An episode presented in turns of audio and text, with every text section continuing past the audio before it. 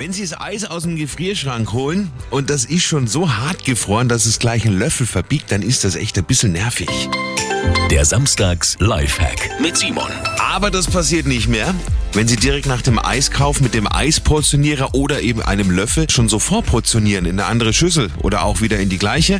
Und wenn Sie das Eis dann essen wollen, dann liegen die harten, aber schon fertigen Kugeln bereit. Und falls das Eis schon hart ist, dann einfach ein Messer und das heiße Wasser halten, mit dem Messer zwei Längslinien ins Eis schneiden, dann noch ein paar Längsli äh, Querlinien und die einzelnen Stücke rausnehmen, auf den Teller legen und servieren. Simons Samstags Lifehack, jede Woche gibt's neun. Natürlich auch immer Woche zum Nachhören für Sie auf radioarabella.de.